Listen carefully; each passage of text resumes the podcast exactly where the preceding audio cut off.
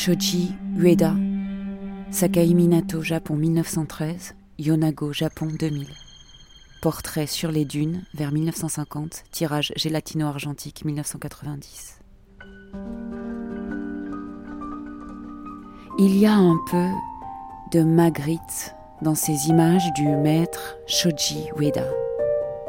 Prise dans le décor surréaliste des dunes de Totori, sa province natale, à 800 km au sud-ouest du bouillonnement tokyoïte. Elles font partie d'une série Fleuve réalisée entre 1949 et 1980. Face à la mer, avec du sable à perte de vue, Shoji Ueda est chez lui. Dans ce théâtre onirique, il ne se lasse pas de mettre en scène ses voisins et ses proches dans des images minimalistes, minutieusement chorégraphiées, empreintes d'humour et d'une candeur toute poétique. En inconditionnel de l'Arctique, il chronique les plaisirs simples avec l'humilité de l'éternel amateur.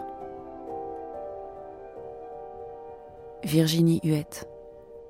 En 2005, la société Dai Nippon Printing Co. a fait don à la Maison européenne de la photographie de 13 tirages de Shoji Ueda, et la succession Ueda lui a offert en 2007 le portfolio Ueda Shoji.